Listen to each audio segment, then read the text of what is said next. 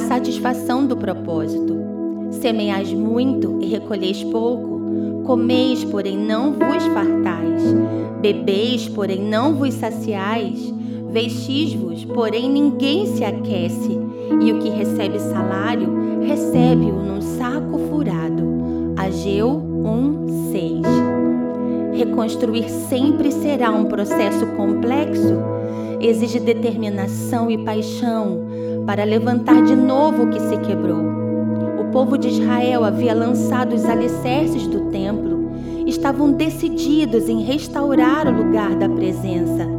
Mas após o término da fundação, eles simplesmente paralisaram. A obra do templo ficou estacionada e durante 16 anos ninguém mais se importou com a sua reconstrução.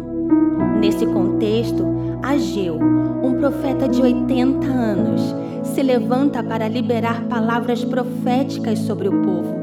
Eles comiam, mas não se saciavam, vestiam, mas não se contentavam, bebiam, mas não se fartavam. A causa da insatisfação não era a falta de alimentos, mas a falta do propósito em relação ao reino. Eles poderiam ter tudo o que desejavam, mas a falta do templo, a falta das celebrações solenes, a mortificação do propósito gerava no coração do povo um vazio que o natural não supria.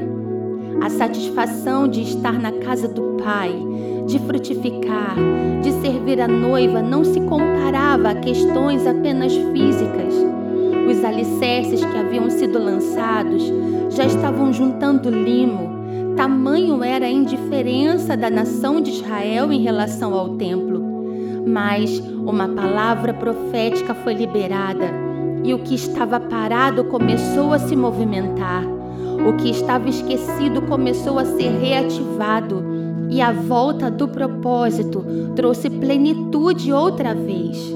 Nada que você faça ou compre pode substituir a alegria de ser um reconstrutor do reino.